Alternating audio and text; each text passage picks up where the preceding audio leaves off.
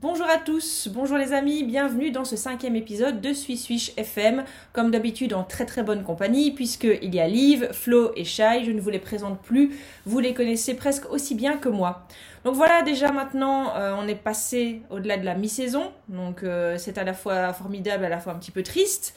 Euh, ça file très très vite et on ne voit pas le temps passer tellement on s'amuse. Alors aujourd'hui, on va vous faire un programme en quatre volets. On va d'abord vous parler des petites brèves, euh, les petites actualités récentes euh, pour être vraiment au courant de tout ce qui se passe dans la Wobble. Ensuite, ben voilà, on aurait sans doute dû avoir dans une ère euh, sans, Covid, avec des... Enfin, quoi qu'on n'en aurait pas eu cette année à cause des JO, mais sinon, souvent arrive cette période du All-Star Game à la mi-saison. Donc on s'est, pris au jeu d'essayer de faire nos votes pour le All-Star Game et de vous présenter bah, l'équipe, les équipes type Est et Ouest de Swiss Fish. Ensuite, on va aussi vous parler des tops et des flops. Pas les mêmes qu'il y a 15 jours, vous allez voir même qu'il y en a certains qui recyclent leurs tops et leurs flops. Et enfin, euh, on fera un petit point sur les trophées individuels, sur les courses euh, au MVP, MIP, Coach of the Year, pour voir un petit peu où nous en sommes. Donc comme je vous l'ai dit, on commence tout de suite avec les brèves. Les brèves, c'est quoi? C'est les petites actus dont on n'a peut-être pas de quoi vous faire un article complet, mais qui comptent quand même. Alors, euh, la première info, c'est Diamond de Shields. Donc, euh, vous saviez qu'elle s'est blessée, euh, qu'elle était blessée, d'où le fait qu'elle était en minutes limitées. Et en fait, je ne sais pas si l'un de vous a vu le match, mais elle s'est reblessée, c'est ça? Oui, au quadriceps, je crois qu'elle a, un truc. Et là, maintenant, ça a l'air d'être nettement plus sérieux, en tout cas, par rapport à, ses capacités, enfin, ses possibilités de jouer, en fait. Je ne sais pas trop la durée. Ça, j'ai pas, pas vu la, la, durée de son absence ou si sa saison, elle est quand même je pense pas que ça a déjà été communiqué, mais en tout cas, c'est clair que autant elle était en minutes limitées, autant pour le moment, elle est carrément euh, sur le banc. Et donc voilà, malgré tout, un petit coup dur pour Chicago, même si Chicago s'en sort plutôt bien pour le moment. Mais euh, voilà, le rythme de la saison est tel que euh, une joueuse en moins dans la rotation, ça fait mal. Et une joueuse comme Diamond de Shields, qui en plus a un physique hors du commun, ça fait d'autant plus mal. En parlant de, aussi de quelqu'un qui apporte beaucoup d'énergie, ben, c'est du côté des Mystics, Flo. On a appris une mauvaise nouvelle. Euh, je te laisse l'annoncer à, nos amis. bah, c'est Aerial Powers qui son, retour devient de plus en plus euh, euh, hypothétique aussi. C'est très très très probable qu'elle ne qu'elle ne termine pas la saison. Alors elle est toujours dans la dans la wobble à, s'amuser sur la plage avec ses avec ses copines. Et à dire qu'elle est, une, qu'elle est une sirène. Oui, c'est ça. mais en tout cas, bon, ça a l'air euh, de plus en plus confirmé qu'elle ne jouera plus cette saison. Et cette, allez, euh, cette, cette année, c'est peut-être euh, notre, je sais pas, troisième meilleure joueuse, deuxième meilleure joueuse. Ça, ça se défend, donc ça, c'est un, un, coup dur. Bon, encore une fois, là, un peu comme Chicago, on n'est plus à ça près. Hein. en bien, nous en mal. Voilà. Alors, par contre, une nouvelle euh, qui a secoué sans secouer parce que le, communiqué de presse était finalement très très laconique, c'est le fait que Britney Griner a quitté la Wobble pour raisons personnelles. Alors, on n'en sait absolument pas plus. Euh, le communiqué était un peu limite froid et donc euh, voilà d'un coup le Big Three se transforme en Big Two ce qui il avait déjà du mal à se mettre en place et là voilà c'est clairement le coup dur pour Phoenix je pense que Shai aura l'occasion d'en parler plus tard euh, mais ça fait mal. C'était déjà, compliqué. Euh, Phoenix avait déjà du mal à, performer correctement avec, euh, avec Britney Griner, qui était quand même une, bonne garantie en, défense notamment. Ouais, là, c'est compliqué. En plus, c'est toujours un peu quand c'est flou comme ça, on ne sait pas trop de quoi il s'agit, si c'est lié au Covid ou pas. Il y a toujours aussi peu d'informations. C'est compliqué de savoir ce qui va se passer autour d'elle. Oui, les, les, interviews étaient assez. Euh, c'est Sandy Brandello qui a été interviewé, il y a Diana Taurasi, tout le monde a été un peu très politiquement correct, du genre euh, on fait avec les joueuses qui sont là, euh, mais ça a l'air d'être un peu soudain, c'était pas mm. attendu. On demandait le, si l'absence allait être longue à Sandy Brandello, elle a dit j'espère pas. Enfin, ça, ça, donne vraiment l'impression de tout d'un coup elle est partie pour une raison qui, qui est on n'en sait pas plus, donc voilà, on n'a pas, on pas à juger, mais en tout cas, ça n'avait pas l'air d'être attendu du tout, et euh, ça a l'air de l'équipe, je sais pas si, si comment c'est perçu au sein du vestiaire, en fait, je sais pas trop. Ils ont dit dans le communiqué qu'aucun commentaire ne serait fait, donc euh, on sent bien que c'est un sujet qu'il faut pas trop aborder euh, dans les jours qui suivent. évidemment, qu'est-ce qu'ils ont fait Ils l'ont abordé. Sinon, c'est pas drôle. Alors, quand même, au milieu de tout ça, une bonne, une bonne nouvelle dans, dans, dans le marasme, c'est que, bon, vous, vous, savez tous que euh, Sabrina Ionescu s'est fait une grosse, grosse entorse, entorse de grade 3. Et donc, par contre, la bonne nouvelle, c'est qu'elle ne doit pas se faire opérer.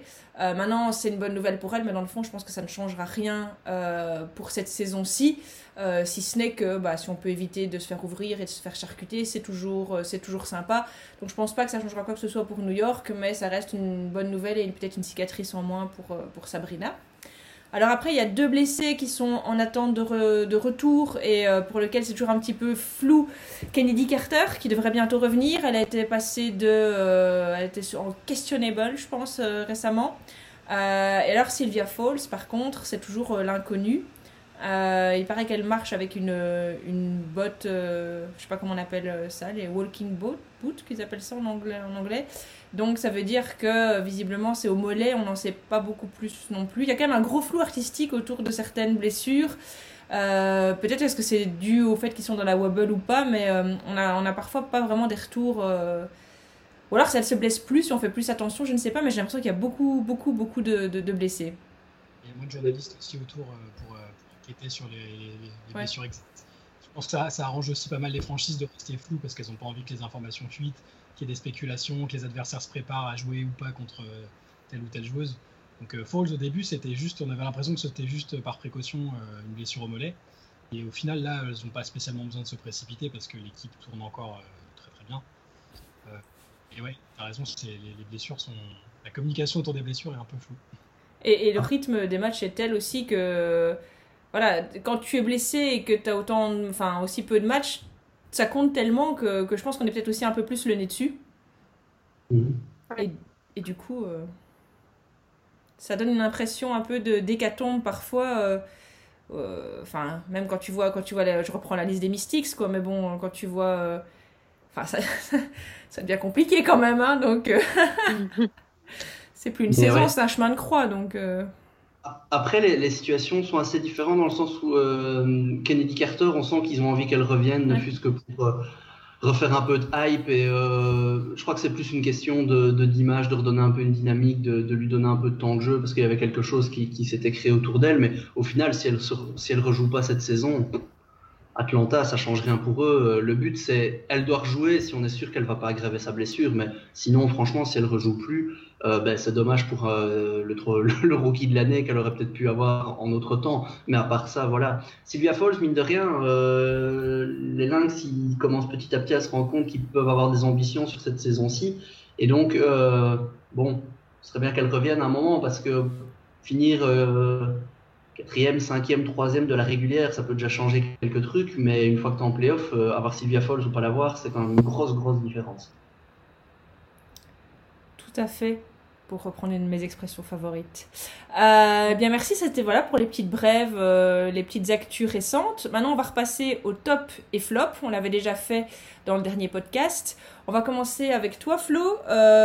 Et donc, on va un peu traiter ta schizophrénie, puisque ton flop dans le dernier podcast, c'était le banc des Mystics. Et cette fois-ci, ton top, c'est le banc des Mystics.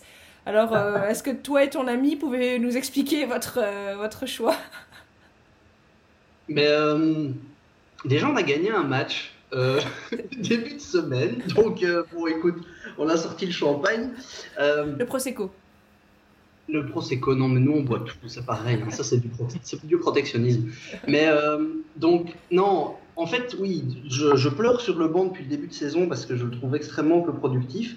Et là, euh, ici, depuis quelques matchs, euh, l'équipe, elle est passée complètement dans un autre, euh, dans un autre projet qui est de se dire que bon, de toute façon, ici, la saison, elle est pliée. Dans le meilleur des cas, si on accroche les playoffs, et j'y crois de moins en moins, ce sera en huitième position, donc ce sera pour aller se faire, pour aller se faire latter assez rapidement.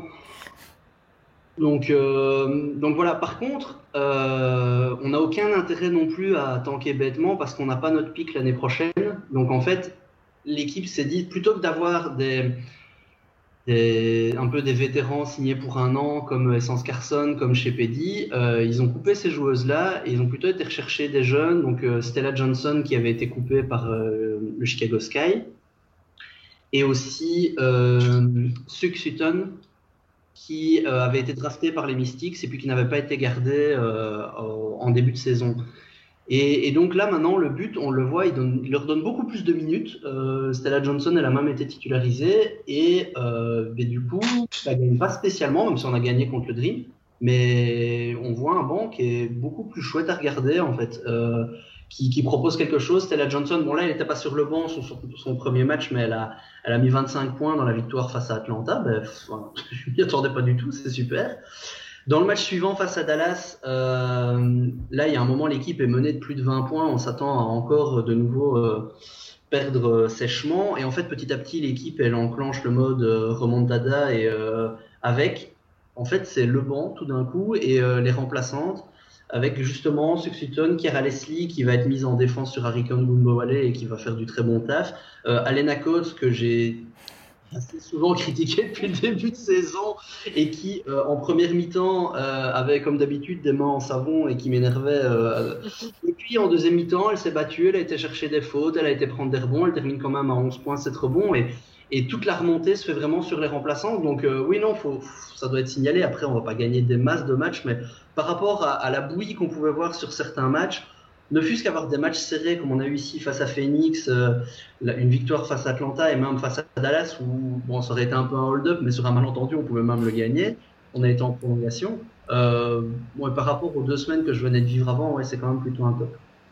Très bien, ça va, ça, ça, tu passes pas complètement pour un, pour un dingue. Et au niveau de ton top, ben, je pense que c'est quelque chose qui, qui est venu en, justement en sélectionnant les All-Stars dont on parlera après. C'est en fait ben, la différence de niveau entre la conférence Est et Ouest, quelque chose qu'on peut déjà voir et qui est très fort en NBA, et visiblement c'est la même chose chez les femmes. Euh, oui, en flop, hein. euh, mais effectivement c'est quelque chose dont on rigole assez régulièrement parce que c'est le cas en, en, NBA chez les hommes depuis assez longtemps. Euh, chez les femmes, c'est pas si vieux que ça parce qu'il y a 4-5 ans, euh, c'était très. La, saison passée, par exemple, c'était extrêmement équilibré. Cette année-ci, c'est fou, le déséquilibre qui est entre l'Est et l'Ouest. Euh, si on faisait des classements par conférence, comme c'était avant au niveau des, des qualifications de playoffs, il faut savoir que Washington, qui est dixième de la ligue, en fait est quatrième à l'Est et serait qualifié, alors que Phoenix, qui est sixième, serait cinquième à l'Ouest et serait éliminé. Euh, donc c'est assez fou. Euh, moi j'avais vu, j'ai vu passer un tweet aussi qui montrait que quand il y avait des confrontations Est-Ouest, les plus de trois fois sur quatre c'était gagné par l'Ouest. Euh, ça, c'est le plus gros score depuis le début de la WNBA. Il n'y a jamais eu un déséquilibre aussi gros entre les deux. Bon, après, il faut avouer, c'est qu'en WNBA, c'est pas trop problématique parce que le classement se fait sur la ligue entière. Il y a quand même très peu de cas où, euh, en plus, cette saison-ci, c'est vraiment en aller-retour. Donc, y a pas, on, on rencontre pas plus les équipes de sa propre conférence. Mais c'est vrai que si c'est si si cette situation euh, perdure les, saisons prochaines, avec fatalement un calendrier qui, on l'espère, va redevenir normal, et donc les équipes de l'Est qui vont jouer normalement plus contre des, équipes de leur propre conférence, ben, ça peut poser question, effectivement, quand on voit une disparité à ce point-là. Euh, on, va faire l'exercice après de, faire nos, All-Stars, on l'a tous fait euh, ici récemment pour, préparer la, vidéo.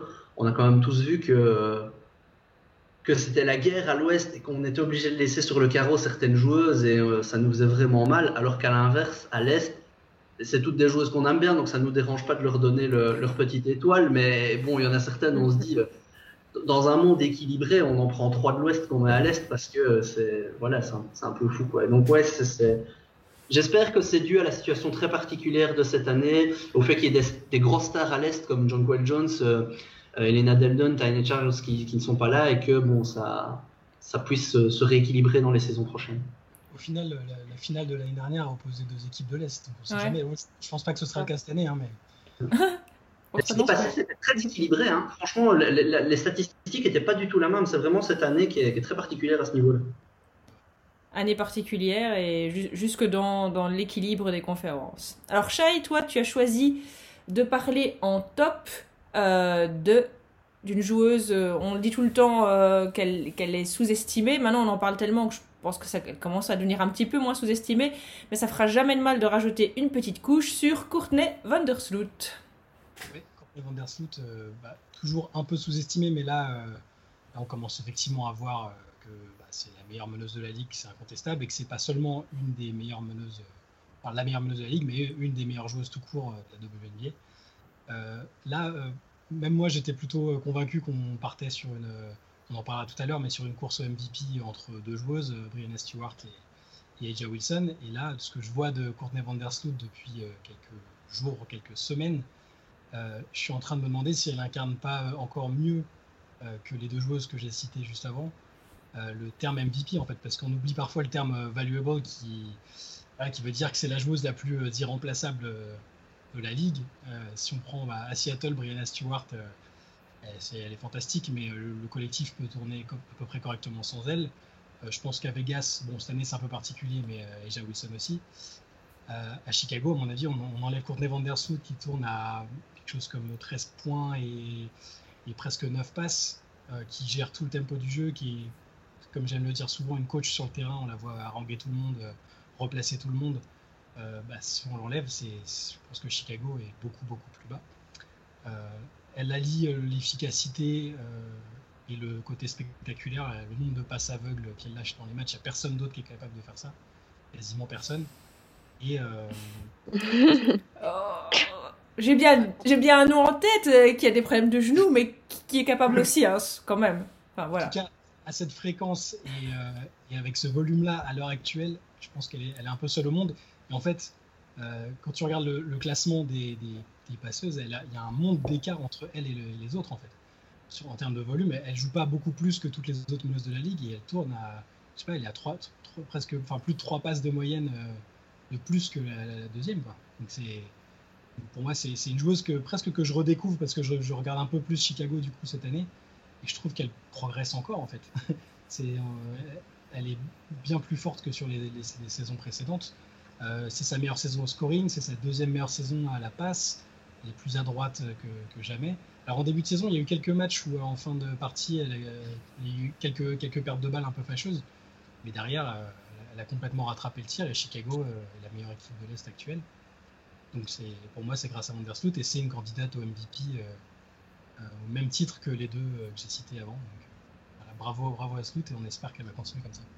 Mais tu as, parlé de son. que c'était sa meilleure année au scoring, et je pense que c'est aussi un élément, c'est que euh, jusque-là aussi, ce qui faisait qu'elle avait tendance à être un peu sous-estimée, c'est que le basket, et d'autant plus le basket américain, c'est quand même un monde de stats, et au niveau des stats, à part à la passe où elle. Sur stats, elles sont ridicules, tellement il y a, un, écart entre elle et les autres souvent au scoring, elle est quand même nettement plus discrète. Et là, cette dernière semaine ici, elle a vraiment fait des, belles performances et euh, elle, a, rajouté plus de deux points par rapport. C'est sa meilleure saison, mais ouais, elle, vraiment. Est plus impactante à ce niveau-là et c'est peut-être, je pense, aussi ce qui fait qu'elle rentre plus dans la discussion parce que malheureusement, ou, voilà, elle rajoute cette corde-là en plus et qui, qui était peut-être nécessaire pour euh, qu'on parle d'elle. Et ton flop eh ben, du coup, il est à l'ouest. Euh, et c'est l'équipe du Phoenix Mercury euh, qui, te déçoit un peu. Alors, j'avais pas des énormes attentes. Pas d'énormes attentes sur Mercury. Euh, dans le notre classement de début de saison, on les avait pas mis particulièrement. On les avait pas mis dans le top 3. Moi, je les avais classés 5 je crois. je dirais pas que c'est une énorme surprise, parce que j'avais des, questionnements sur la façon ça les goupille entre les trois stars, sur le, reste de l'effectif. Euh, mais là, là c'est plus inquiétant que ce que je pensais parce que euh, ça marche par à coup. Je vois pas une identité de jeu fantastique alors que c'est une coach qui est très respectée. Euh, c'est des joueuses, il y a trois joueuses fantastiques. Mais par exemple, défensivement, je trouve ça alarmant et catastrophique les trois quarts du temps. Et quand elle gagne des matchs, c'est parce que Greiner a réussi à enfoncer la raquette adverse, que Torazi s'est un peu énervé et que, et Skylar Diggins a mis plus de 20 points. Quoi. Mais le reste autour, je trouve ça je vois pas de. Bon, il y a si, a Brie c'est le rayon de soleil en sortie de bon, c'est même quand elle est dans le 5, euh, elle fait une, saison euh, vraiment magnifique. Euh, mais je, je vois pas de, dynamique collective qui me, rassure en vue des playoffs. Et là, même en saison régulière, c'est compliqué, elles perdent des matchs qu'elles doivent pas perdre. et je trouve pas, je, vois, je trouve pas de joie de vivre même dans l'équipe, d'enthousiasme. Là, le, bon, le truc avec Reiner, on sait pas encore exactement ce qu'il en est, mais. c'est symptomatique pour toi Ouais, ça sent pas très bon, quoi, je sais pas.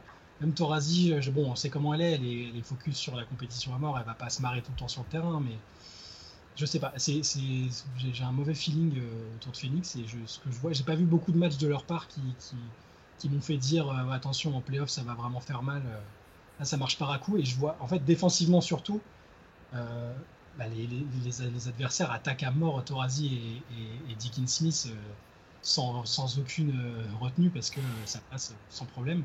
Et j'ai très peur en playoff. j'ai très peur pour elle en playoff si ça, ça, ça, ça, risque de faire un flop en playoff. Liv, tu prenais du bon temps euh, lors du dernier, lors du dernier podcast. Ah non. Et donc J'ai été contrainte de, de, ne pas participer. De, retour, de retourner à la piscine. Donc, euh, je suis contente d'être de, retour. Et donc, je reviens euh, cette fois avec un top qui sera pour deux joueuses de Minnesota, qui sont toutes les deux passées par Yukon et qui ont toutes les deux été un peu sous-estimées au moment de leur draft. Euh, c'est donc euh, Nafisa Collier et euh, Crystal Dangerfield. Euh, on se souvient que Nafisa Collier, elle avait été choisie qu'en septième position et qu'elle avait fini rookie de l'année l'année dernière. Et cette année, on a également Crystal Dangerfield, donc qui qu'on attendait plutôt comme un choix de premier tour de draft et qui finalement n'avait été choisi euh, qu'assez tard euh, au deuxième tour. Et pourtant, euh, toutes les deux performent magnifiquement bien sur les terrains. Nafissa, c'est comme la saison dernière, presque indispensable dans cette équipe. Je pense qu'on voit clairement que c'est le futur des Lynx. Là, elle tourne à, est quatrième au nombre de rebonds, deuxième au nombre de contres, cinquième au nombre de styles. Donc ce sont des chiffres qui mentent pas, qui mentent pas, et en plus, elle apporte une dynamique euh, précieuse sur le terrain, je trouve. Et euh, la surprise de l'année, si on peut le dire, c'est euh, ben, le très très bon début de saison de Crystal, qui elle aussi marque beaucoup de points. Elle tourne à à peu près 14,6 points de moyenne par match. Euh, elle apporte de l'énergie, elle est présente, enfin, elle a un bon shoot et je pense qu'elle fait partie des, éléments qui permettent aux Lynx de figurer dans les premières places euh, du classement, alors qu'on les y attendait peut-être pas. Voilà. Et pour conclure, je dirais que c'est quand même deux exemples qui montrent à quel point Cheryl Reeve est une coach de talent qui sait dénicher des, voilà, des joueuses euh, que les autres équipes, euh, dont les autres équipes ne se méfient pas forcément pour en tirer le meilleur potentiel. Voilà. Ah, clairement, là, là c'est lettre de noblesse dans, dans, dans, le scouting et dans le choix de draft parce que waouh! Là, pour, pour revenir sur, sur Nafisa Collier, elle, elle, est montée en puissance euh, depuis que Sylvia Falls est blessée. Euh, elle joue différemment au poste 3, au poste 4. Euh, quand elle a besoin, elle, elle, impacte des deux côtés du terrain. Elle est, je la trouve en plus, elle, a, elle, dégage un truc vraiment positif. Je la vois souvent sourire ouais. dans les rassemblements, les trucs. Elle est, elle, elle est smooth. Ouais, elle, a l'air toute douce. son jeu, mais il n'y a, y a, rien de forcé, quoi. C'est, euh, et elle est, elle est all around, elle, elle, elle, touche à tout. Tu sais pas ce qu'elle. Franchement, il n'y a, y a, pas beaucoup de joueuses qui sont à ce point euh, complètes, je trouve, dans la... Il y en a quelques-unes, hein, mais franchement, et, et, avec cette, ouais, une impression de facilité, quoi. C'est, c'est, la cote artistique, ça compte. c'est sa deuxième saison et voilà, ça peut vraiment. Euh, c'est clairement elle l'avenir de la franchise et les Dangerfield est meilleur que ce qu'on ce, ce qu'on attendait hein, au final. On, on, avait tous dit que c'était un peu un style, il y avait une possibilité que ce soit un, un style parce qu'on l'avait tous mis euh, au premier tour. Mais là, ouais, c'est une, une, pile électrique sur le terrain, elle, elle fait tout. Quoi. C est, c est... Mais bon, ça, ça, ça participe euh, à la, au mea culpa général qu'on va devoir faire sur les links à la fin de la saison. Hein. On les a mis, mm. pas que, que ce qu'on aurait dû. Ouais. On les avait mis en, en, se posant des questions justement sur le ouais. et, euh, et c'est aussi un peu elle et, et Lexi Brown aussi qui, qui, répondent en disant ben non en fait il n'y a pas de souci on gère et vous inquiétez pas le, le backcourt il va très bien. Ouais, Lexi Brown est en tête, euh, en tête des styles euh, en moyenne de styles par match. Ouais c'est beau. Et alors ton flop, Yves, tu veux nous montrer que ouais. que tu es que tu es femme de courage et que, et que tu es capable de mettre de mettre les doigts là où dans, dans, les plaies quand ça fait mal puisque tu vas nous parler des deux défaites les deux défaites de consécutives Seattle. du Storm. Donc euh, clairement un flop à contre-cœur mais bon euh, il faut dire ce qu'il en est. Après certes je suis un peu déçue mais je me dis que finalement pour les fans de, de WNBA et de basket ça remet un peu de piment dans cette saison parce que on se demandait peut-être si le Storm n'allait pas rouler euh, tranquillement sur euh, toutes les équipes. Et finalement, non, on voit que là, au niveau du classement général, ça se tient euh, dans un mouchoir de poche pour les premières places. Donc voilà, ça promet une fin de saison haletante. Après, pour, je trouve que si on regarde les deux défaites, on voit que il y a toujours à chaque fois une joueuse qui fait une grosse performance. Ça a été par exemple Jules Lloyd face à Indiana qui marque 35 points ou euh, Brianna Stewart qui était complètement présente face à Vegas. Mais ça suffit pas en fait. Et je pense que vraiment l'atout du Storm, c'est le collectif. Et les plus beaux matchs, les plus belles victoires qu'on a réussi à engranger, c'était quand euh, Stewie ou Jules Lloyd mettaient par exemple euh, que 15-20 points, mais que toutes les autres joueuses enfin pas toutes, mais que au moins 5 ou 6 étaient également à plus de 10 points. Et donc, euh, je pense que c'est vraiment euh, voilà, cet aspect collectif qui nous permettra ou non d'aller au bout. Merci. Ainsi que l'adresse, bien sûr, parce que voilà. Donc merci au Storm de nous garantir encore un, poil de, de, de, suspense dans la saison et de ne pas plier tout, euh, tout à la mi-août. quoi. Les deux défaites étaient C'est de l'altruisme. Soubird était absente lors des deux défaites? Oui. Mais euh... plus importante que ce que, ce que je pense. Ah, ah. mais euh, non, dans les deux défaites, euh, non, mais face à Indiana, c'est normal, c'était face à Julie, donc euh, c'est compliqué de jouer face aux meilleures joueuses de la Terre. Mais non, plus sérieusement, la, la défaite face aux E6, moi, il y a quand même un truc que j'ai remarqué, c'est qu'il y a un moment, les E6 prennent quand même une belle avance, et sur la fin du match, il y a un moment où le Storm se met en route et franchement, il y a un moment je me suis dit mais elles vont revenir en fait. Euh, et il y a eu une petite séquence où elles ont grappillé. Au final, le score est beaucoup moins sévère qu'il aurait pu être. Et en fait, elles ont perdu. Et moi, l'impression visuelle que j'en ai retirée, c'est oh purée, le Storm c'est fort. Alors que pourtant, euh, elles ont perdu quoi. Et mais c'est vrai que bon, la, la, la performance de, de Stewie lors de ce match-là, elle est complètement historique. Mais peut-être que du coup tout est passé par elle parce qu'elle était vraiment, vraiment en feu et que ça peut-être un peu grippé le collectif. Je pense aussi que les SI ont bien mis un plan en jeu qui, ce match-là, a fonctionné. C'est bravo à elle. Quoi. Et vous m'offrez une transition de rêve pour mon top à moi, puisqu'on parlait du fait que les, défaites du Storm avaient eu lieu en l'absence de Bird. Moi, ce que j'ai décidé de, pointer du doigt euh, dans, un côté positif, c'est qu'en fait, cette année, les joueuses plus âgées, ne compte pas pour des prunes. Euh, bah, Bird a des problèmes de blessure, certes, mais quand elle est là, elle a un impact euh, qui est phénoménal. Diana Taurasi, elle claque encore 34 points, je pense, et c'est bon, elle est, elle est pas épaulée, elle fait pas les stats qu'elle fait toujours les autres années, mais euh, on peut franchement pas dire qu'elle est, qu'elle est euh, sur le déclin en train de faire n'importe quoi. Alors comment ne pas mentionner la saison de, Candace Parker? euh, qui, qui sème des doubles-doubles euh, partout où elle passe, avec euh, une niaque, une envie, un sourire. Enfin, je veux dire, cette femme, a, cette, femme cette femme a 25 ans. Euh, Sylvia Falls avant sa blessure, qui, qui aussi domine toute la Ligue Ourbon. Angel McCautry qui, qui, qui revient en pleine forme. Bref, voilà, ça me fait plaisir parce que on, on sait clairement que leurs années sont plus comptées. Euh, on sait qu'on a des années encore devant nous de Harike Gunbuwale, de Nafisa Kolir, etc. C'est moins le cas pour les joueuses que je viens de citer. Et pouvoir encore profiter de les voir cette saison, alors qu'on aurait pu passer à côté, de ne pas avoir de saison, mais qu'elles soient là et qu'elles performent, moi c'est vraiment quelque chose qui me fait plaisir. Enfin, vous savez que j'ai un, amour infini pour euh, ce que j'appelle les légendes et, et voilà, je trouve, enfin, Candace Dupri, Candace Dupri aussi, évidemment qu'on doit citer, euh, qui, qui, qu'on doit évidemment citer mille fois et qui fait aussi une saison euh, terrible. Et ces joueuses qui sont en train tout doucement de, passer dans les classements All-Star, euh, enfin All-Time, on les voit passer, ah ben voilà, Candice Dupri a dépassé telle personne, etc. Voilà, moi c'est vraiment un truc qui me fait super plaisir parce que je kiffe voir la nouvelle génération.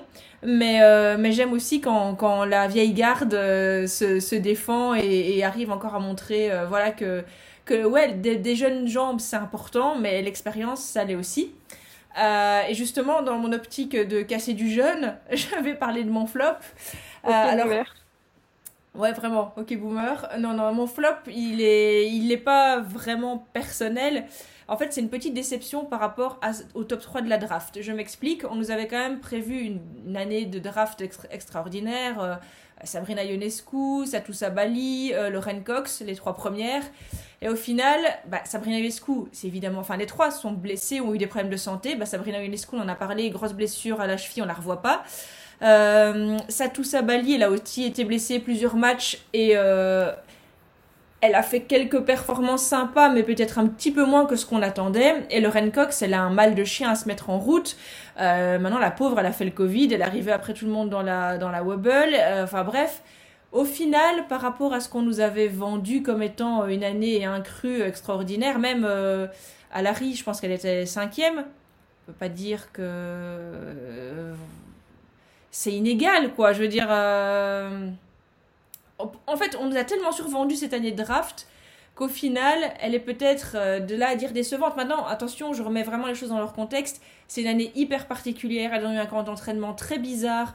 Euh, il y a eu des blessures. Enfin, elles sont vraiment dans un contexte tellement difficile que je leur jette vraiment pas la pierre.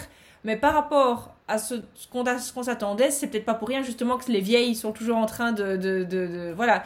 C'était peut-être un contexte tellement particulier que, que, sans expérience de la ligue, etc., tu, tu peux avoir du mal à t'habituer encore plus que d'habitude et c'est peut-être un petit peu ce qui se passe. Donc voilà, je, je pense juste qu'on va les attendre l'année prochaine, il n'y aura pas de souci, ce sera le cas.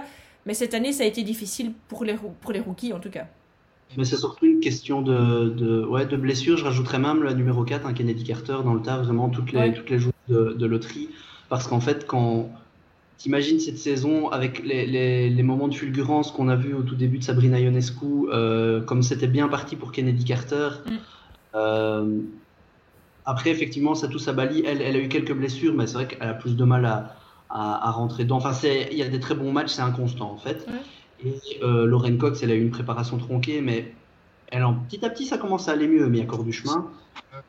Euh, mais je veux dire vraiment, en tout cas, sur ce que montraient vraiment les deux, trois premiers matchs, on était en train de se dire que ne fût-ce qu'avoir un, duel, euh, un duel pour la rookie de l'année, euh, Sabrina Ionescu, Kennedy Carter, ben, c'est super pour Crystal Dangerfield qui fait une super saison et on va en reparler après, mais ça aurait peut-être eu plus de, plus de gueule, quoi, effectivement. Et euh, maintenant, oui, effectivement, comme tu dis, c'est pas de leur faute à elles. Oui, oui je m'attaque pas aux personnes. Je, on va dire, je ah. pointe une situation. La situation est un peu décevante parce que on se dit, c'est toutes des occasions manquées de joueuses ouais. qui n'ont pas leur, leur, possibilité de, de, faire leur preuve alors qu'elles en ont sans doute le talent. Mais effectivement, comme tu dis, c'est une, une, saison où il y avait très peu de préparation. Et euh, dans un, dans un podcast récent, c'est Soubert qui en parlait en disant qu'en fait, les équipes qui fonctionnent bien, c'est celles qui ont pu miser sur la continuité, que c'était déjà le cas en, règle générale, parce que en règle générale, il y avait déjà cette histoire de il y a l'off-season et puis la saison est assez courte, donc t'as pas les 82 matchs de NBA pour te mettre en route, et que c'était encore plus vrai cette saison-ci qui était encore plus courte, et donc les équipes qui tournaient bien, ben, c'était les Sparks, euh, le Sky, le Storm, qui en fait avaient très peu bougé le, leur équipe, et fatalement les rookies là-dedans c'est très compliqué parce que tu dois t'habituer à, à une nouvelle ligue, à un nouveau monde, et euh, tu le fais avec quasi pas de préparation. Donc fatalement, c'est compliqué, mais c'est décevant pour les fans que nous sommes qui auront, euh, qui aurions espéré euh, voir ça. Quoi. Et tu parlais des, tu parlais des fulgurances. Ouais, effectivement, on aurait espéré mieux de, de la, du, du, top 3, 4, etc. mais les fulgurances en question que j'ai vues de, de, certaines joueuses, même Lauren Cox, c'était vraiment difficile au début physiquement. Là, sur les derniers matchs, je trouve qu'on commence à voir un peu la joueuse qu'elle était à Baylor.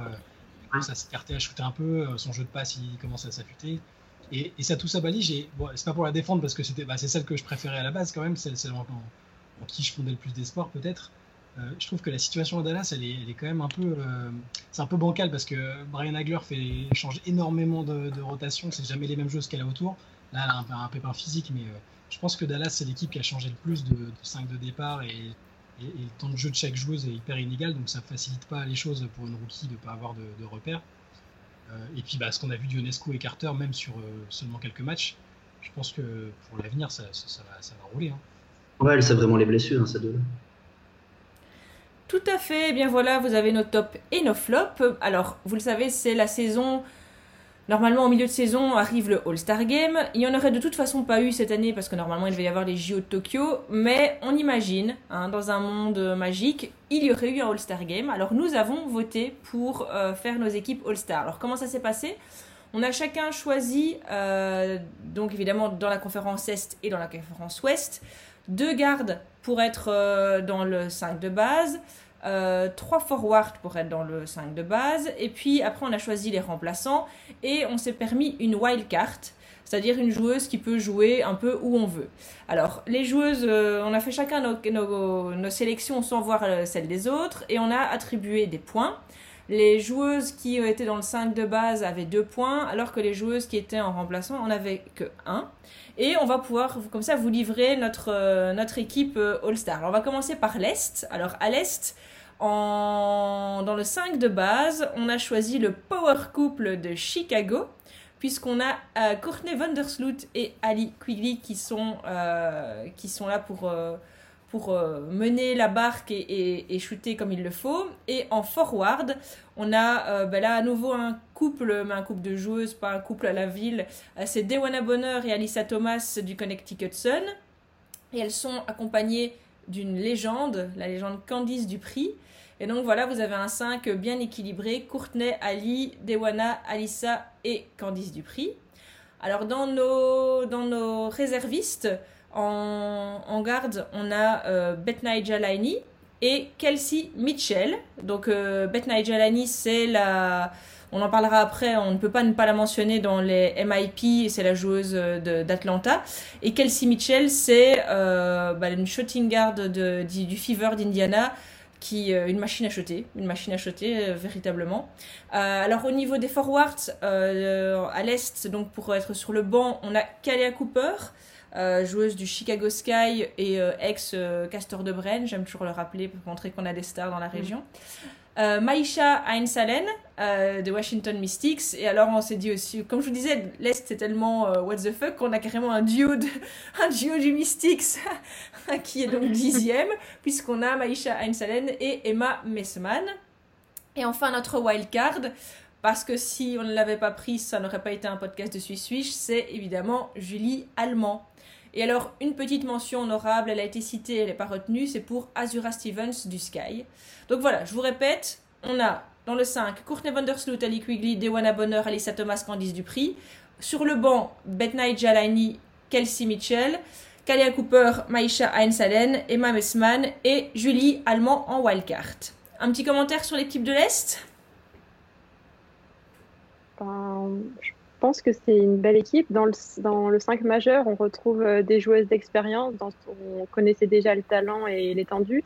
Mais ce que je trouve intéressant, c'est que sur le banc, on a plusieurs talents sur lesquels on n'aurait pas forcément parié la saison précédente, que ce soit Beth Jalani, euh, Kalia Cooper ou euh, encore bah, bien sûr Julie Allemand. Donc on voit qu'il y a quand même euh, des joueuses qui montent en puissance sans qu'on ait forcément pu le prévoir et que, c'est, que ça annonce que de bonnes choses pour euh, la suite de la WNBA.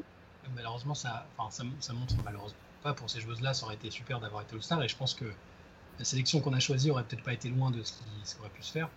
Euh, mais ça montre euh, ouais, la disparité de talent. On verra avec l'Ouest tout à l'heure, mais là, c'est des, joueuses qui étaient des role-players avant. Euh, Ben on la voyait comme une super joueuse défensive, mais pas plus que ça. Et là, d'un coup, bah, elle joue pour une équipe qui est pas bien classée, mais elle fait des performances donc on, on est presque obligé de la mettre. Kalia Copper, euh, c'est pas une joueuse qu'on aurait identifiée comme une All-Star à la base.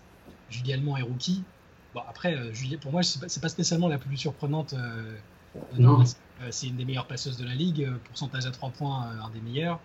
je suis dans une équipe qui est, en course pour les, qui est encore en course pour les playoffs, donc c'est pas honteux non plus. ça montre, ouais, et puis il y a deux joueuses du, Sun, le Sun qui a fait un démarrage catastrophique. Deuxième à l'Est et deuxième à l'Est, qui est complètement en course pour les playoffs euh, malgré le départ euh, catastrophique. Euh, donc ça montre que on a, on a, quand même dû creuser un petit peu. C'est des joueuses qu'on aime beaucoup et c'est bien de les récompenser comme ça. Mais ça montre oui que voilà, au niveau star power, c'est pas c'est pas ce qui va se faire avec ce. Comparé à ce que vous allez voir entendre après, voilà, c'est pas pareil. Ce que vous allez entendre va vous étonner. Deuxième va vous étonner. Au final, c'est c'est Julie Allemand en wildcard, mais euh, allez, quand, on essaye d'être euh, sérieux, par rapport à cette saison-ci, la première joueuse euh, qu'on. Est-ce que c'est pas plutôt Emma Messman qu'on aurait tendance à retirer en premier dans cette. si, on devait, si on devait reprendre une joueuse, quand tu vois la saison qu'elle fait, au statut, hein, au statut, elle l'a, mais franchement, quand on voit la saison, ça fait partie un peu des déceptions quand même, Steph. Avoue-le aussi. Non? Elle fait pas partie de tes déceptions Je dois y aller. je l'adore, mais saison est compliquée. Euh, enfin voilà. Maintenant, effectivement, oui, je crois que ça montre aussi oui, la disparité Est-Ouest et cette saison-ci. Euh, Maintenant, oui. Je pense qu'elle elle aurait pu l'être réellement par rapport à cette saison-ci, avec les votes officiels, parce que la saison est ce qu'elle est. Hein. Après, on va pas faire un débat sur Emma Messman, parce que je pense qu'on en parlera bien une fois dans un, dans un des podcasts. On espérait qu'elle prenne un rôle qu'elle n'a pas pris, ça c'est une certitude. Euh, maintenant, euh, elle fait des pourcentages. Euh, j'ai l'impression qu'elle retrouve un peu ce qu'on qu'on disait tout à l'heure de Sloot. Elle fait des stats, mais pas toujours les stats qui font bling bling et qui font rêver. Mais quand tu vois son niveau au, au pass, par exemple, enfin, c'est quand même, c'est quand même quelqu'un qui s'est, enfin, elle, a su aussi son game dans d'autres choses. Maintenant, oui, elle n'est pas là où on là où beaucoup de gens l'espéraient et l'attendaient. maintenant, j'attends encore de voir et il faut encore que je, que j'intègre des choses avant, avant de, de, faire un, une déclaration finale. Mais euh, c'est Emma, quoi. Voilà. Bref, vite, passons à l'ouest pour vous montrer euh, les disparités. Et donc, euh, alors, à l'ouest, on a deux, deux, gardes qui seront Diana Taurasi, excusez du peu, et Arike Ogunbowale dans le 5 de base. Et elles seront accompagnées de Brianna Stewart, Adja Wilson et Candace Parker pas pourquoi vous, parlez, vous dites que c'est pas équilibré, y a pas de problème. Alors sur le banc, il y aura Jewel Lloyd de Seattle Storm et grâce euh, aux membres féminins de la team Swiss il y aura évidemment Sue Bird. Sue Bird, c'est combien de sélections All-Star, euh, Liv, tu sais? Sélection All-Star, euh, le plus grand nombre de sélections. Combien? J'ai pas entendu le début. 11. 11. Donc grâce à nous, elle en aurait une douzième. Euh, et alors au niveau des, des, forwards, celles qui seront sur le banc, là aussi euh, c'est presque risible, c'est Nafisa Kolir, Angel McCautry et Sylvia Falls. Et en wildcard, euh, bah écoutez, on va, on va faire plaisir à tout le monde. S'il y a Julie Allemand d'un côté, et c'est tout à fait mérité, il y a évidemment Bria Hartley de l'autre. Euh, qui, qui mérite euh, mille fois cette sélection. Et alors dans les mentions honorables, celles qui ont été mentionnées par, euh, par certains membres mais qui n'ont pas eu assez de votes que pour être retenues, il y a Chelsea Gray. qui a fait un début de saison parfois un petit peu lent. Elle, elle a bien pris en vitesse ces dernières fois, mais voilà. Et Britney Greiner, qui, à mon avis, bah voilà, de toute façon, elle est partie. Donc, on n'aurait pas, su, on pas su la garder. Donc pour vous résumer, on a un 5 de base composé de Diana Taurasi, Arike Ogunbowale, Brianna Stewart, Aja Wilson et Candace Parker.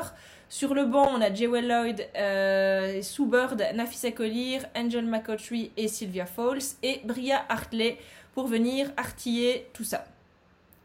Et là, vous trouvez du coup que c'est pas équitable. Quand tu vois les noms qui sont laissés. Euh, allez, si on prend juste la première laissée à la porte, d'un côté t'as Azura Stevens et de l'autre côté t'as Britney Griner. Et franchement, euh, enfin, on, en a discuté un peu cet après-midi. Euh, Britney Griner, bon, il y a un moment, il faut faire un choix. De toute façon, on avait, on avait mis la règle qu'on en prenait que 11, et donc fatalement, voilà, maintenant, elle, elle, a totalement le calibre All-Star. Elle fait une saison, elle a des stats. Enfin, elle et Chelsea Gray aussi, d'ailleurs. Il y a beaucoup de discussions qu'on aurait pu avoir. oui, c'est dans ce sens-là que je parlais par rapport à Emma tantôt. Quoi. C'est quand tu vois ce qui se passe à l'Ouest. Euh, maintenant, il y avait euh, au niveau des forwards, il y avait une unanimité complète avec les trois noms, Brenna Stewart, Eja Wilson et Candace Parker, qui sont potentiellement trois des, candidats, trois des quatre candidates MVP cette saison. C'est vrai que dans, les, dans, dans les, noms à l'unanimité, ça c'est peut-être bon à savoir. Donc celles qui ont été citées absolument par tout le monde, c'est à, à l'est il y en a deux, c'est Courtney Vandersloot et Dewana Bonner qui ont été cités par tout le monde pour être dans le 5 de base. Et à l'est, à l'ouest, pardon, bah, c'est les trois noms que tu as cités, c'est Brianna Stewart, Adja Wilson et Candace Parker qu'on a tous mis dans le 5 de base. Donc euh, Diana Taurasi, 7 points et pas 8. Je ne sais plus qui, qui a fauté, mais... Euh, c'est moi. Évidemment, le mec qui n'aime pas les vieilles. Hein. Toujours, le, ah, toujours le même. Je vais, je vais me justifier pour Soubert et, et, je pense que Flo a les mêmes arguments que moi. Ça taille, hein. T'as vu en, en normal, juste sur le statut, moi, en tant que fan, j'aurais voté tous les jours, j'aurais donné mon vote à Soubert parce que j'ai envie de la voir, euh, j'ai envie de la voir au All-Star Game. C'est un match de gala, j'ai envie de voir euh, une des deux, trois meilleures joueuses de tous les temps, j'ai envie de voir ça. Par contre, si je m'en tiens à la stricte, euh, au strict critère sportif, peut-être qu'à la fin, elle n'aura pas joué la, moitié des matchs possibles. Là, elle a la moitié, 7 sur 14. Elle a la moitié, pour moi, c'est. Un peu juste. C'est pour ça que. Sélection. Mais quand elle était là, t'inquiète pas, Liv, je vais pas. Quand elle était là, euh, elle a été euh, fantastique pour une joueuse de bien presque 40 ans. Elle a des stats avancées qui sont énormes. Elle est à droite à 3 points. au, plus-minus, c'est une des deux, trois meilleures joueuses de la ligue aussi. Mais euh, il, a, voilà, il a fallu faire des choix et je me suis dit que là, à l'heure actuelle, c'était la moitié des matchs, c'est trop juste. Effectivement, elle a raté beaucoup de matchs et c'est pour ça que Steph et moi vous consentiez à ne la mettre que, dans, euh, que sur le banc. moi, je, moi, je l'avais mis dans le 5 de base. C'est ce que j'allais dire. par exemple, j'avais mis, euh, j'ai mis bah, les deux joueuses, euh, les deux joueuses qui sont évincées, je les avais mises dedans, par exemple. Chelsea Gray, même si bah, on l'a vu peut-être un peu meilleure d'autres saisons, ça reste la meneuse d'une des équipes, une des meilleures équipes de la ligue. Elle, a des stats très très très honorables. Elle est plus à droite que la plupart du temps. Mais ouais, après, mais, mais voilà, en tant que cérémonie pure, le All-Star Game, on a envie de voir euh, Soubert, évidemment, c'est pas. Et Torazib que j'ai mis remplaçante. Belle justification. voilà, n'hésitez pas de votre côté aussi à, commenter nos sélections. Évidemment, c'est toujours sympa d'échanger avec vous si vous pensez qu'on a fait absolument n'importe quoi. Euh, ou si vous pensez que c'est un scandale que Soubert soit sur le banc, ou au contraire que ce soit un scandale simplement qu'elle soit là parce qu'elle n'aurait joué que 7 matchs sur 14. Alors si vous aussi vous avez laissé mourir les aînés euh, en temps de canicule euh, comme Shai, n'hésitez pas à donner votre avis. Et enfin, bah voilà, on va conclure cet épisode en rediscutant rapidement des différents trophées individuels. On en avait pas, passé pas mal de temps à en parler la dernière fois. On va faire un petit, update, euh, voir un petit peu où on en est par rapport à ce qu'on qu'on avait dit la dernière fois. Et on commence avec le trophée de MVP. On avait quand même presque tous évoqué uniquement le nom de Stewie, parfois Jay Wilson, histoire de dire qu'il y avait un petit peu de, de, concurrence. Mais là, même si Stewie, euh, je pense, n'a pas du tout baissé en intensité et continue à à faire douter Flo sur la véracité de sa blessure. Il est toujours en train de faire des recherches sur les hôpitaux en Russie qu'il aurait réceptionnés au départ. Il est, il est sur plusieurs pistes. Euh, bah, malgré ça, euh, je pense qu'on peut vraiment mettre euh, bah, Jay Wilson toujours, et on en a parlé tout à l'heure, Courtney Vandersloot dans la course au MVP. Votre avis là-dessus? Ouais, moi je trouve que bah, j'ai l'impression que Stevie est toujours devant. Mais euh, Eja Wilson et, et Sloot euh, sont vraiment en train de lui souffler sur la nuque juste derrière. Euh, Eja Wilson, individuellement, elle, fait, elle est énorme, mais en plus, il y a le côté collectivement, euh, c'est la meilleure joueuse de la deuxième meilleure équipe. Donc, euh, on parlait tantôt de la définition de, de MVP. Les deux définitions s'affrontent chaque année, c'est à chaque fois la même discussion, c'est-à-dire est-ce qu'on prend la meilleure joueuse de la ligue ou la meilleure joueuse de la meilleure équipe, ou le côté valuable, à savoir si tu l'enlèves de l'équipe, qu'est-ce qu'il en reste quoi? Et à ce niveau-là, euh, non pas dire que Eja n'est pas, pas valuable pour son équipe, pas du tout, au contraire, elle est, très fort, mais il y a un côté, effectivement, parce que les six sont là, parce que les six sont juste derrière le Storm, il faut la récompenser aussi. Et par contre, Sloot, elle parce que je pense que ça doit être une des joueuses qui rend le plus ses coéquipières meilleures euh, de la ligue et qui bonifie euh, vraiment, vraiment son équipe. Et donc les deux, pour le moment, ont vraiment leur mot à dire dans, dans la discussion. Moi, j'ai quand même envie de rajouter en numéro 4 Candace Parker parce que les Sparks sont troisième, les Sparks sont franchement pas loin non plus. Et euh, on a parlé de Chelsea Gray qui fait une très bonne saison, euh, Neka Ogumike qui fait une bonne saison aussi. Mais moi, je trouve que cette saison, Candace Parker, elle, elle, elle elle est même prétendante. À l'écran, quoi. Enfin, c'est, fou. Elle, elle, est partout. Elle a une, intensité dans le jeu complètement folle, je trouve. Et euh, donc, je sais pas si je la mets vraiment sur la même marche que, j'ai vraiment envie de la mettre juste derrière en quatrième et il faut quand même la citer parce que c'est assez énorme euh, ce qu'elle fait et, les Sparks euh, sont, sont, quand même très très très bons cette saison grâce à elle. Ouais, je pense que tu, as, bien résumé la situation par rapport au trophée de MVP. Rien n'est fait. Euh, moi, je rajouterais que Stewie, son peut-être son défaut, c'est que elle fait tout sans bruit. C'est d'une voilà, j'ai déjà parlé plein de fois de, ma relation compliquée avec Stewie, c'est-à-dire que je, vois le talent, je vois qu'elle est que est juste incroyable, mais elle a un côté parfois un peu lisse, presque trop lisse, et pourtant, quand tu regardes les chiffres, quand tu regardes, elle, marque de partout, elle fait ce qu'elle veut, etc. Et à côté de ça, c'est vrai que quand tu as une, quand as Sparker, par exemple, qui va beaucoup plus euh, haranguer, bouger, etc. Et, c'est triste à dire, mais même quand on aime le basket et qu'on s'y connaît, l'attitude sur le terrain parfois peut, biaiser ce genre de choses là. Et je pense que c'est peut-être quelque chose qui fait défaut à Stevie, c'est le côté hyper hyper euh, lisse, doux, euh, où on, voilà, elle est, d'une efficacité, mais euh, c'est une snipeuse en fait, c'est en silence, alors que bah, les, les... c'est ce qui fait défaut aussi à Sloot, hein, c'est aussi, voilà. Alors qu'une Adja Wilson ou une Carla Sparker, ça fait plus de bruit, ça, ça voilà. Quand, quand le côté Energizer qui crie. ouais. Et donc, c'est malheureusement quelque chose qui, va, qui peut parfois peser dans la balance. Alors je dis malheureusement parce que bon c'est pas comme si euh, Stevie n'avait pas déjà chopé du titre de MVP euh, à l'appel, hein, donc ça y a pas de problème pour elle, elle arrive quand même à se faire entendre.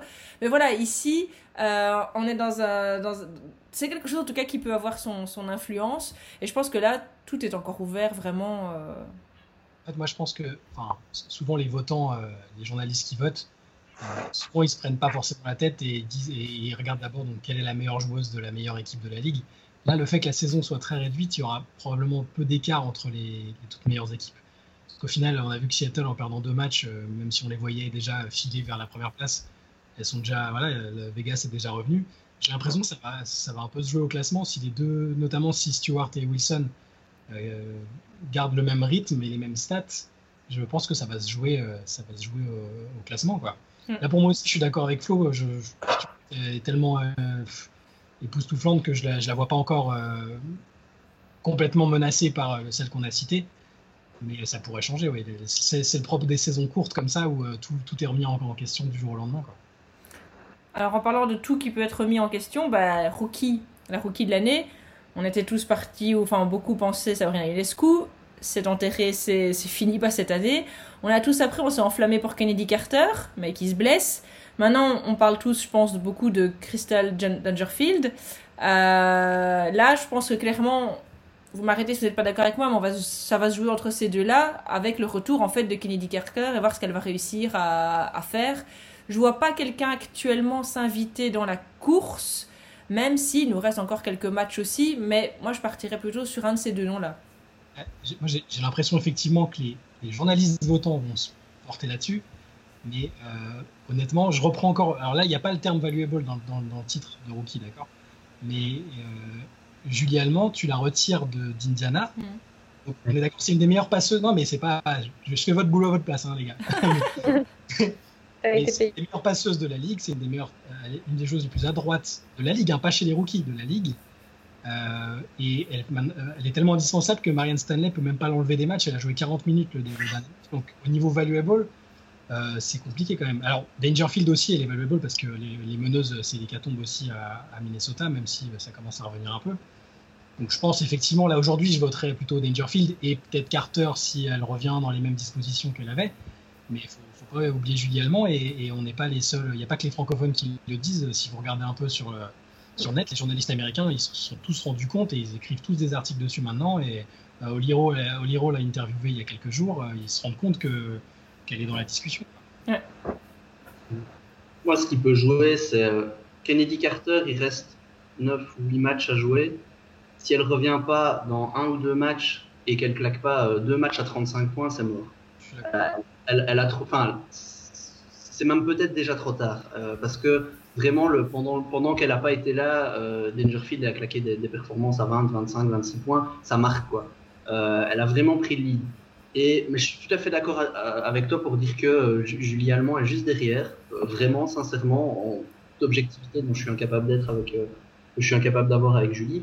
Mais, mais après, encore une fois, mine de rien, les stats ça compte. Et il y a une joueuse qui est Crystal Dangerfield, je crois qu'elle est à plus de 15 points par match. Julie... Ah ouais, voilà, c'est ça. Julie fait pas ça, quoi. Donc, alors après, je le souhaite pas, mais effectivement, si euh, Crystal Dangerfield en vient à être la 42e blessure chez les, chez les rookies cette saison, alors là, ça va passer à l'échelon suivant. Moi, ça arrive à Julie, mais je le souhaite pas, de un, parce qu'on ne souhaite jamais une blessure d'une joueuse, et parce qu'en fait, en plus, ce serait un titre de rookie de l'année au rabais pour Julie, ce mhm. que je lui souhaite. Mais, euh, mais sinon, pour moi, à moins vraiment d'un retour euh, demain de Kennedy Carter et qu'il reclaque vraiment tout de suite des performances au top, je pense que la, la, course à la rookie, elle est jouée. C'est bon. Liv, tu veux nous parler de ta rookie de Seattle J'allais dire que j'ai l'impression d'être vraiment une girouette avec ce titre de rookie parce qu'à chaque épisode, je, on propose un autre nom, un peu comme tout le monde. Mais si, euh, oui, en fait, moi, ce serait, je, vais être honnête, Ezzy McGovern, elle fait un très bon début de saison. Je la vois pas être euh, rookie de l'année, mais euh, dans, le, dans la All Rookie Team, par contre, je pense qu'elle aurait largement sa place. On n'en entend pas énormément parler, mais ce que je remarque, c'est qu'à chaque fois qu'elle sort du banc, elle apporte beaucoup, elle est présente au rebond, beaucoup d'énergie et on voit qu'elle s'est bien intégrée à l'équipe. Il y a beaucoup de hype autour d'elle. Euh, dès qu'elle marque, toutes les coéquipières sont euh, super contentes. Et mm. puis, euh, c'est un peu l'héritière de Lauren Jackson aussi, donc il faut pas l'oublier. Très bien. tu fais bien, d'en parler parce qu'effectivement, on n'en parle pas beaucoup et elle mérite clairement sa place dans, dans la rookie team. Alors, si on passe à trophée de coach, alors j'ai d'abord une petite question piège pour toi, Olivia. Est-ce que tu sais citer le nom du coach de Seattle? Oui, Gary, Gary Kloppenberg. Mais c'est pas gentil parce que tu m'as mise en stress et que comme je vais buter sur Easy, j'arrive plus à parler. C'était juste parce que. Igor et Kloppenberg d'affilée, c'est rude quand même. C'est parce que ça me fait rire parce que c'est vrai que c'est un nom qui revient plusieurs fois. Mais en fait, euh, je pense que son équipe, elle tourne tellement bien que tu mettrais encore Fischer que ça pourrait passer.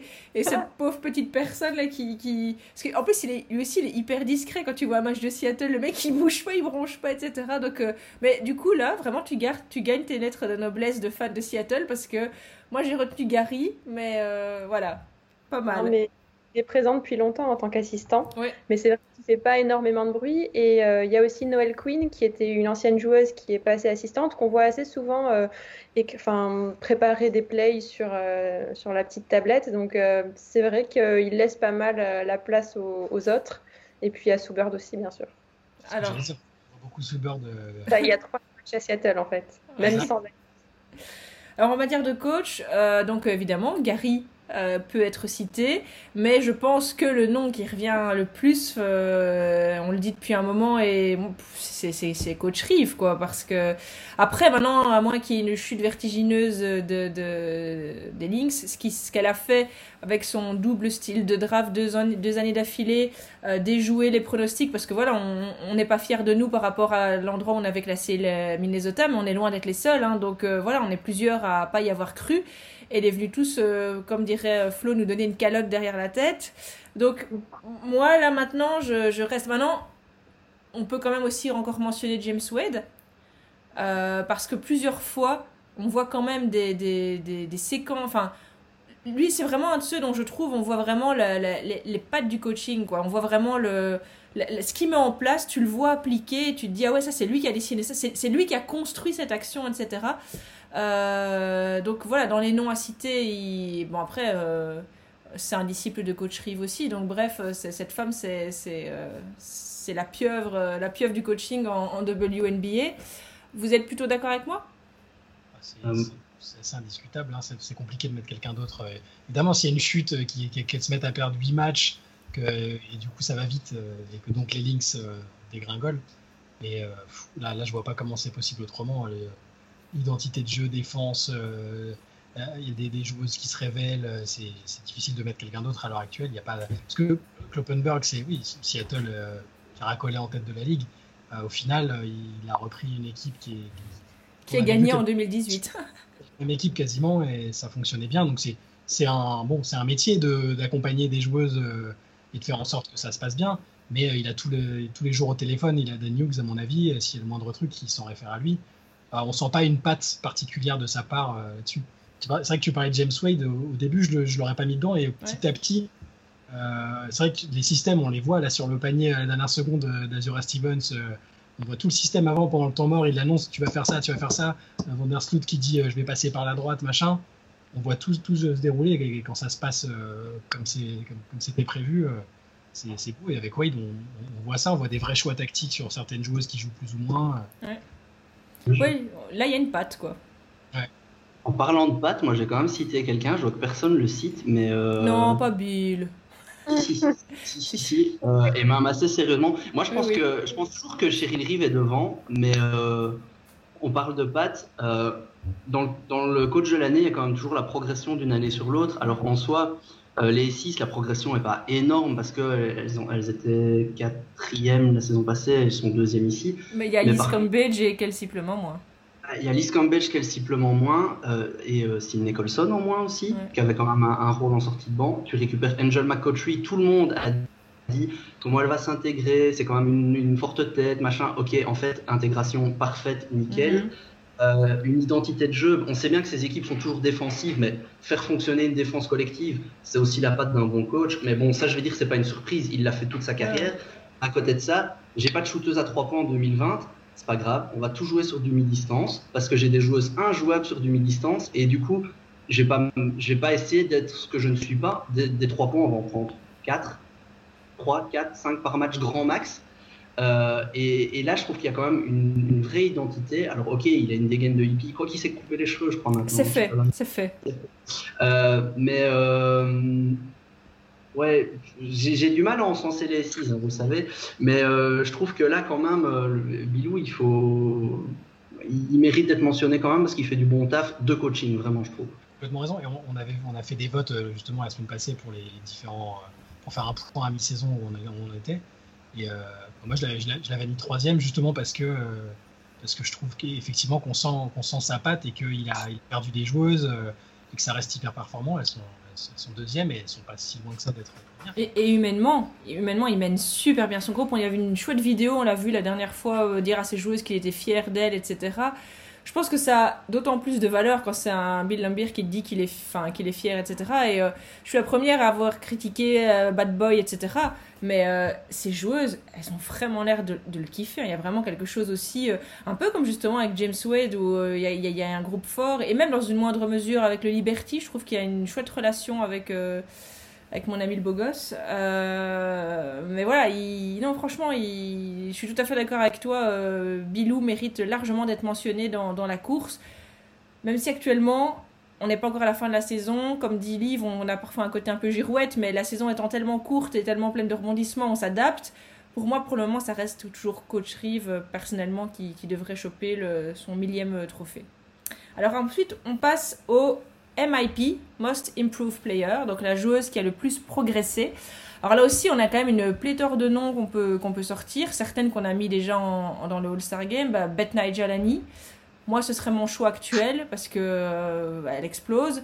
Maïcha Einsalen. Euh, il y a. Euh, est-ce que Kelsey Mitchell aussi peut être cité Du côté de, Sparks, il y a Sydney Wise? Wise? Wise, ouais. Sydney Wise, qui fait aussi, bon, peut-être dans des, dans des proportions moins intéressantes. Est-ce qu'il y a d'autres noms que j'ai pas mentionnés dans les MIP T'as dit à Copper ou pas? Non, évidemment, à Copper, évidemment. Oui, moi, Je, je, voterais, je voterais peut-être pour elle. Je change tout. Euh, mais Nigel Laney, c'est une joueuse qu'on pensait euh, juste forte en défense et qui devient euh, monstrueuse en attaque. score à 25 points tous les soirs, qui des matchs à 10 passes, c'est un peu, c'est n'importe quoi. et Kalia Cooper, je m'attendais vraiment pas à la voir devenir aussi importante. La blessure de Diamond de Shields, bah, elle, passe, elle passe toute seule parce qu'il y a une joueuse comme ça derrière qui, qui, arrive. et surtout, en fait, si je vote pour elle aujourd'hui, c'est parce que justement Chicago est mieux classé euh, que euh, Washington euh, ou, Atlanta avec Laney et, et même si c'est des joueuses qui ont plus. il faudrait que je regarde dans le détail, mais c'est peut-être des joueuses qui ont plus progressé statistiquement. Mais Copper, voilà, elle, prend, elle, prend, les responsabilités en fin de match. C'est la. Elle, doit être, elle, est, au moins elle est deuxième meilleure scoreuse ou meilleure scoreuse peut-être avec euh, Poudly, je sais pas. Elle m'impressionne vraiment. Elle a un style acrobatique hyper. J'aime beaucoup. Ouais.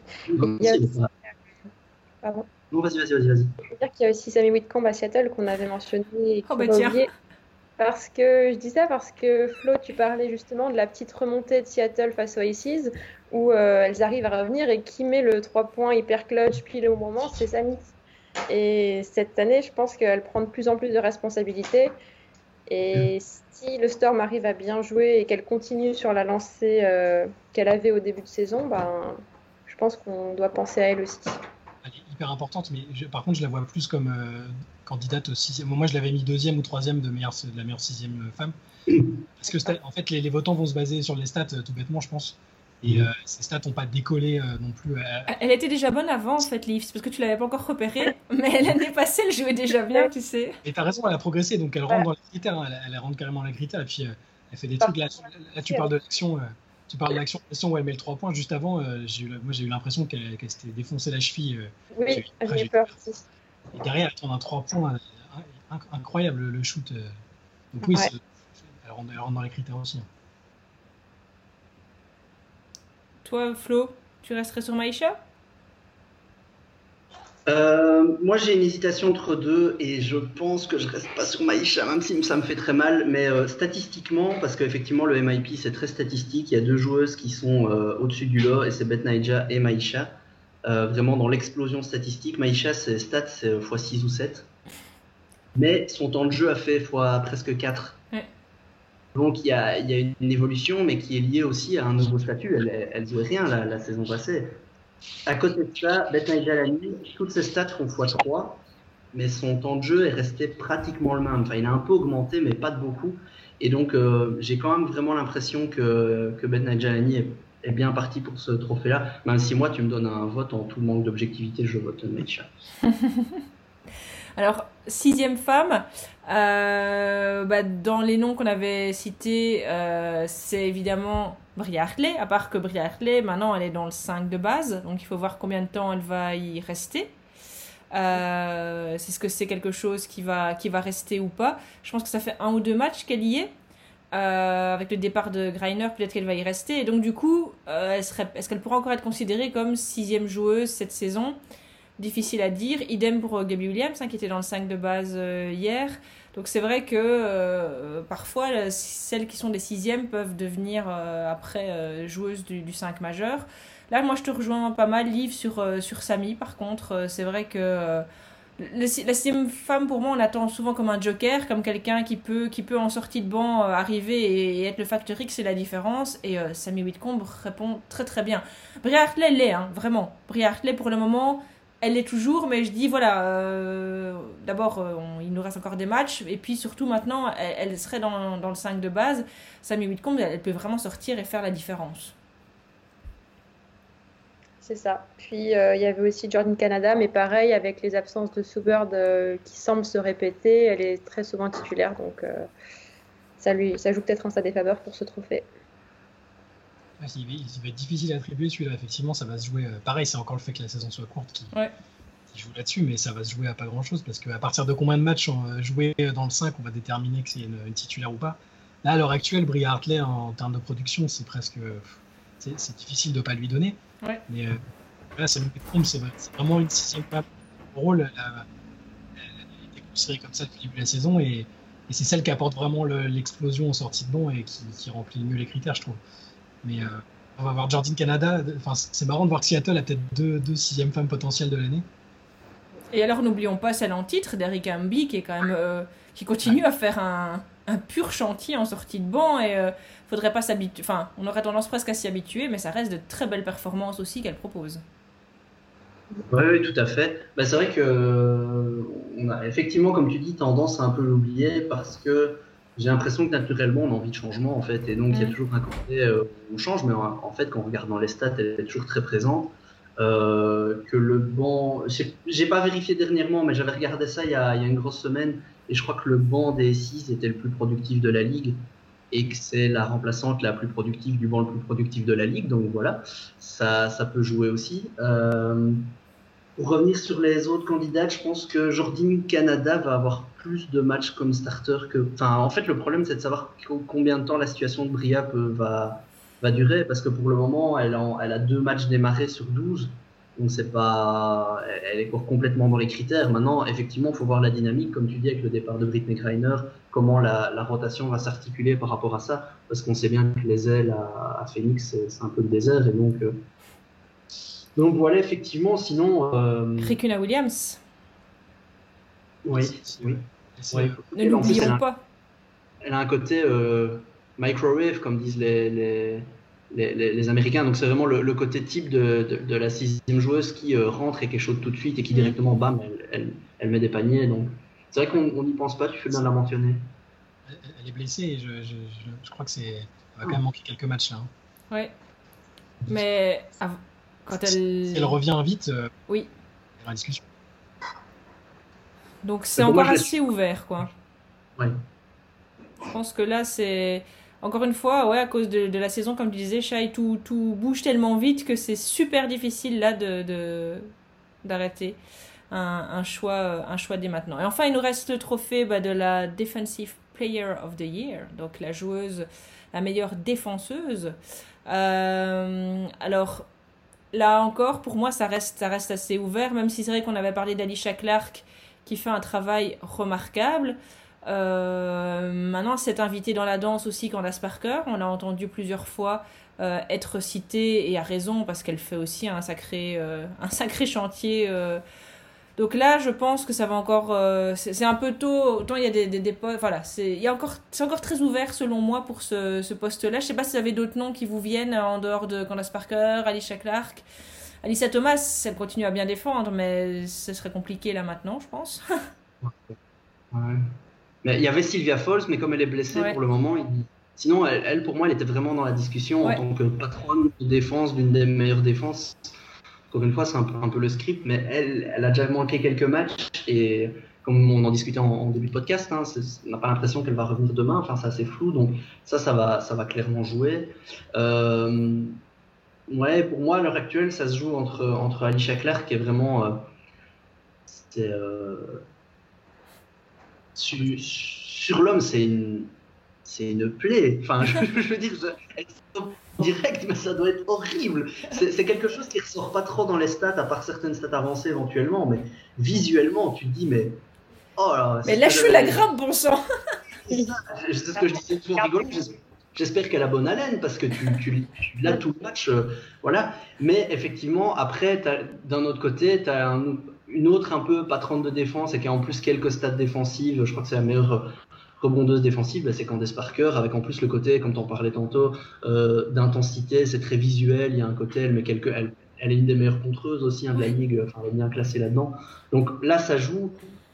Voilà, moi, c'est les deux noms que je ressortirais à l'heure actuelle. Euh, et mine de rien, mais encore une fois, elle part de loin et dans les stats, elle est pas si mal. Natasha Howard, mais elle part vraiment de loin et elle a elle a quand même vraiment mal commencé, même si j'ai l'impression que ça va mieux. Elle se réveille progressivement, elle reprend surtout la forme parce que Gary Kloppenberg, justement, Kloppenberg, disait qu'elle était arrivée euh, un petit peu en sous-régime. Je ne sais pas si elle avait une préparation euh, écourtée, difficile, bon, comme tout le monde, mais elle n'était pas à, sa meilleure forme. J'aime quand même bien le côté spécialiste d'Alicia Clark. Enfin, pour ces trophées-là, j'aime bien le côté spécialiste. Candace Parker, elle est, elle est all around, quoi. Elle, est fantastique des deux côtés du terrain. Et un peu mais elle est trop vieille, hein, Shai, non? Ah, mais. non, non, et par. Bah, Alicia Clark, elle a... Alicia Clark qui est née euh, exactement un jour après moi, d'ailleurs. La même année? La même année, ouais. Elle est née le 7 juillet 87. Euh, et, euh, et, cette année, je m'aperçois encore plus que les autres saisons à quel point, effectivement, elle, est... elle a un QI défensif et un physique fantastique c'est moi à l'heure actuelle, je, je, la mets, je la mets euh, meilleure défenseuse de l'année sans, sans, problème. Effectivement, Sylvia, Fowles était, vraiment bien dans la course jusqu'à sa blessure et, elle lui aurait bien disputé le truc, mais là, je pense qu'elle est bien partie pour le gagner. Et voilà, ça conclut ce cinquième podcast. Je vous remercie pour vos avis éclairés, à votre soupçon de mauvaise foi et, euh, votre connaissance de cette belle saison. On se retrouve de nouveau dans 15 jours. À mon avis, là, on sera très très proche des playoffs et on aura en tout cas une vision encore plus précise de qui va y aller, comment, pourquoi. Euh, d'ici là, comme d'habitude, on vous fait un suivi euh, de tout ce qui se passe euh, dans, en article sur les réseaux sociaux. N'hésitez pas à interagir avec nous, nous dire ce que vous avez pensé de tout ça. Et on vous dit à très bientôt, à dans 15 jours. Salut, salut Salut Salut